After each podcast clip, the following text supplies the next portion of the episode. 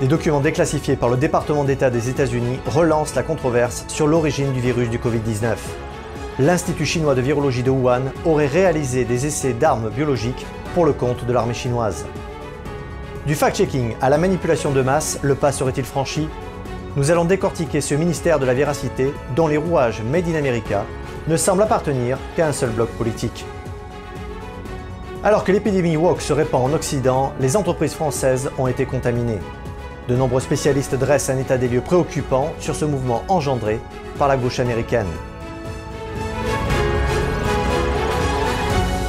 Bienvenue sur Nouvel Horizon. Trois ans après l'apparition de la pandémie liée au Covid, la controverse sur son origine s'amplifie ces dernières semaines. En effet, au vu de nombreuses preuves, des scientifiques affirment que la pandémie provient de la chauve-souris.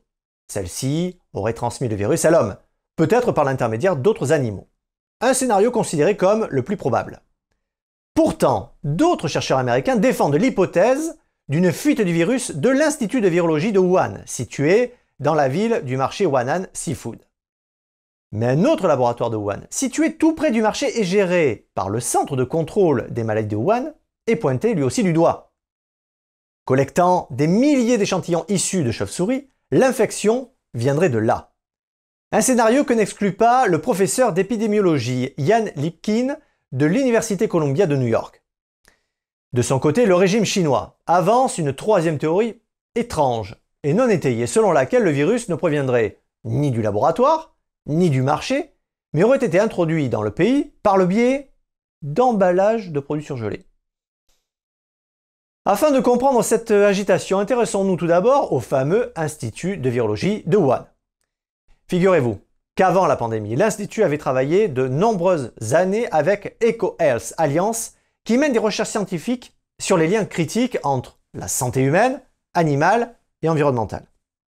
Or, ces recherches, comme pour d'autres laboratoires en Chine, ont été subventionnées par le département américain de la santé et des services à hauteur de 3 millions de dollars entre 2014 et 2019. L'Institut de Wuhan a ainsi mené des recherches dès 2002 sur les origines du virus mortel du SARS-CoV-2 et des expériences de plus en plus dangereuses sur plusieurs coronavirus de chauve-souris.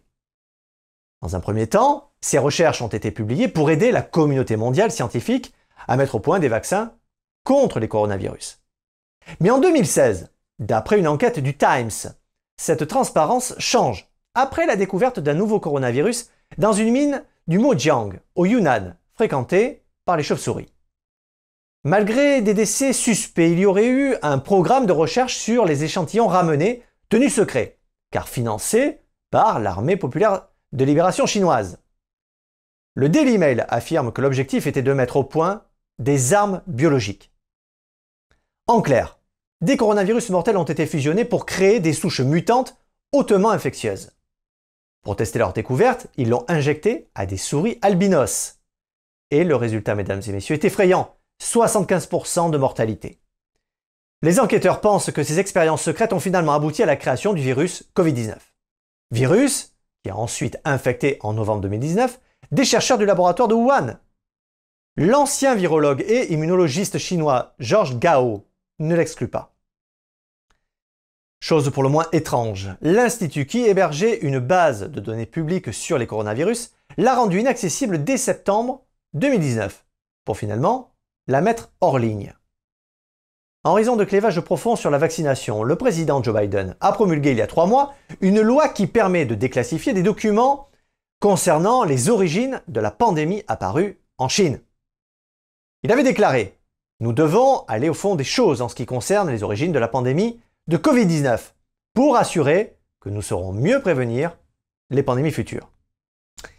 À ce propos, des documents déclassifiés ce mois-ci du département d'État confirment la participation du laboratoire de Wuhan à des recherches classifiées, y compris des expériences sur des animaux, pour le compte, toujours pareil, de l'armée chinoise. Et ce, depuis au moins 2017. Cette loi a eu une répercussion importante. Laquelle, direz-vous? Eh bien celle du retrait de manière discrète par les instituts nationaux de la santé américains de l'Institut de virologie de Wuhan de la liste des établissements étrangers financés par qui? Par l'État américain. Cette décision intervient par suite du procès intenté par l'organisation. États-Unis, le droit de savoir en vertu de la loi sur la liberté de l'information contre le département d'État. Parmi trois documents déclassifiés obtenus, l'un montre des liens entre le secteur de la biotechnologie de la Chine et l'armée populaire de libération. Des preuves qui démontent les propos tenus par le chercheur principal de l'Institut Xi Zhengli, qui avait affirmé le contraire au sujet du laboratoire. À ce jour, le gouvernement chinois n'a pas encore fourni à l'OMS les données scientifiques supplémentaires qui permettraient de mieux comprendre l'origine du virus Covid. Devant un tel refus, les gouvernements occidentaux peuvent-ils donner à la Chine un laissez-passer pour déclencher une prochaine pandémie sans que la vérité sorte sur son origine? La question est posée. Regardez bien, je tourne la tête de chaque côté et comme vous pouvez le constater, je n'ai pas d'oreillette. Voici le signe ostensible que personne ne me murmure à l'oreille ce que j'ai à vous dire, ou pas d'ailleurs. Ceci prouve que notre média se produit en dehors de l'immense réseau de vérificateurs de faits dits fact-checkers, qui nous vient tout droit des États-Unis. Bon, à une exception près quand même, évitez tous les sujets minés qui pourraient nous excommunier de YouTube.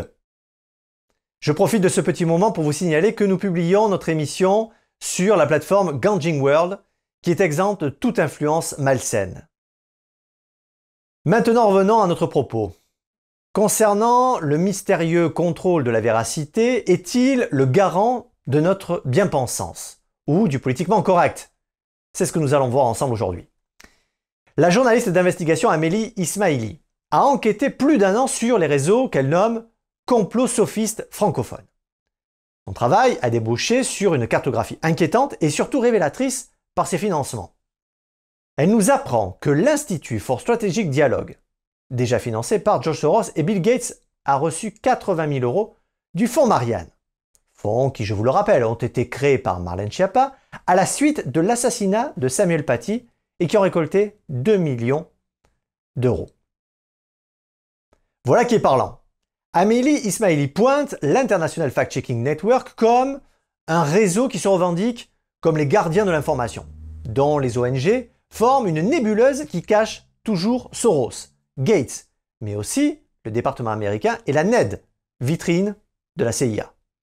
Selon la journaliste, le fact-checking est une façon d'arguer que les journalistes sont les véritables professionnels par rapport aux profanes de l'information. Ce dernier représente le journalisme citoyen. Là, c'est encore plus de 310 000 euros d'aide du Fonds Marianne qu'ont reçu ces ONG pour nous protéger des fake news. Le Washington Free Bacon, journal conservateur américain affirme que 99,5% des dons politiques de ces vérificateurs de faits vont aux démocrates. Cela inclut, pour le plus connu, Reuters, Times, Google et le National Geographic.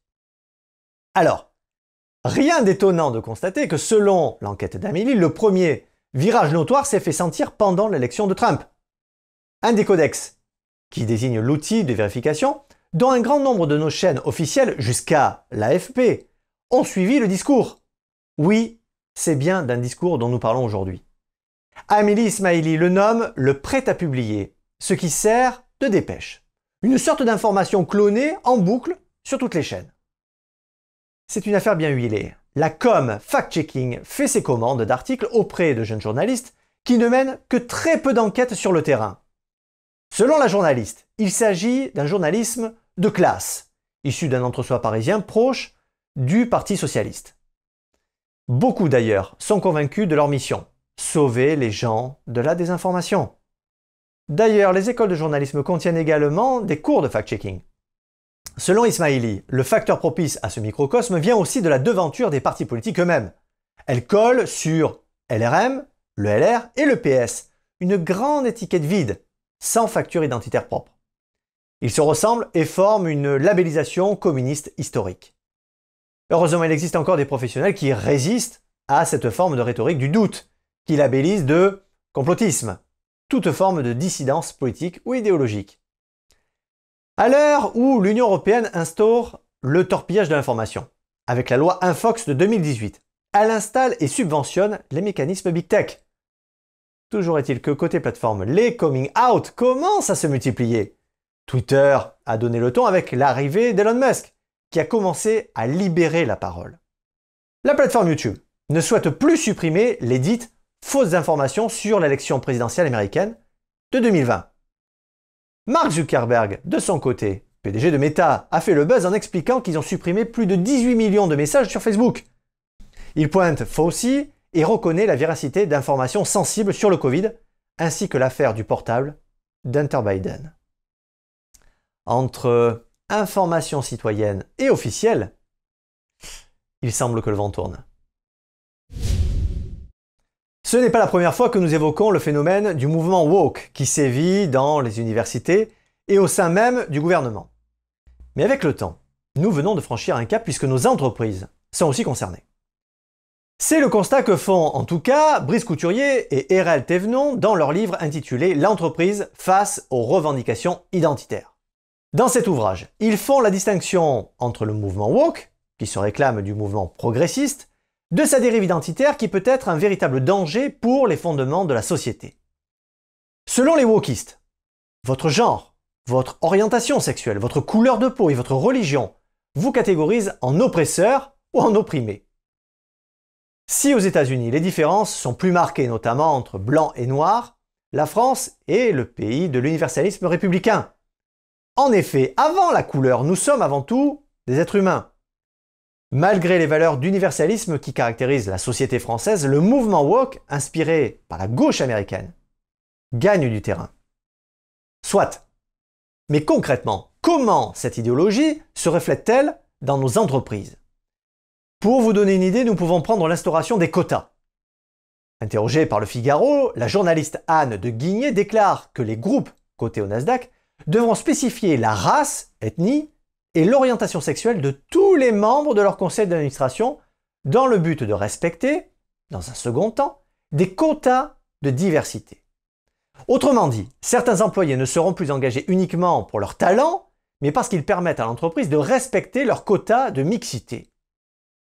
Madame Duguigné ajoute que des entreprises comme Disney ou Coca invitent dans les formations officielles leurs salariés blancs à méditer sur les privilèges que leur octroie leur race. Pourtant, l'entreprise américaine participe non seulement à l'augmentation de l'obésité mondiale, mais aussi à l'assèchement des sources d'eau dans les pays du tiers-monde. Mais il semblerait que la question du privilège blanc soit plus importante pour Coca-Cola. Même si les entreprises américaines sont championnes en matière de politiquement correct, la France est aussi touchée. Notamment à cause des multinationales qui incitent les entreprises françaises à s'aligner au mouvement woke. L'essayiste Brice Couturier déclare qu'en France, les salariés français ne sont pas habitués à devoir signaler leur homosexualité à leur DRH, ou à être considérés comme noirs, plutôt que comme diplômés de telle ou telle université. De plus, certaines entreprises imposent d'assister à des séminaires de sensibilisation à la diversité, au cours desquels ils sont appelés à confesser leur racisme ou leur homophobie. D'autres sociétés vont encore plus loin en accordant aux employés non hétéros ou d'une autre minorité d'être traités différemment en ayant des droits supplémentaires. Pour le dire clairement, des privilèges. Mais comme je le disais tout à l'heure, l'universalisme français n'est pas compatible avec cette volonté de différencier une personne selon son origine, sa couleur de peau ou sa religion. C'est d'ailleurs ce que préconise l'essayiste Erel Thévenot en déclarant que les entreprises doivent mettre l'accent sur ce qui rassemble plutôt que sur ce qui divise, sous peine de tomber dans le piège identitaire. Mais finalement, quelles sont les raisons qui poussent autant d'entreprises à se lancer dans cette course au wokisme? En premier lieu, il y a la pression exercée par les employés et les consommateurs qui, au moindre faux pas, pourraient leur tomber dessus. Mais la première raison réelle est bien évidemment financière. Mais comme vous allez le voir, le retour de bâton est parfois douloureux.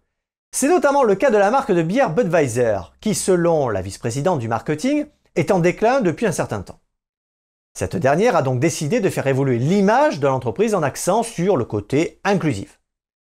Pour y parvenir, l'entreprise a donc décidé de signer un contrat avec Dylan Mulvaney, une influenceuse trans dont la photo devait apparaître sur une série de canettes. Résultat des courses, la marque a subi un boycott massif de la part des conservateurs américains. Selon le Daily Mail, ce partenariat a provoqué une baisse des ventes de presque 25% et une perte de valeur de plus de 15 milliards de dollars. En France, une perte de l'adhésion au wokisme semble aussi se confirmer. Selon une étude de l'IFOP et Avas Paris, l'opinion favorable à la cancel culture est passée, écoutez bien, de 43% en 2021 à 30% aujourd'hui.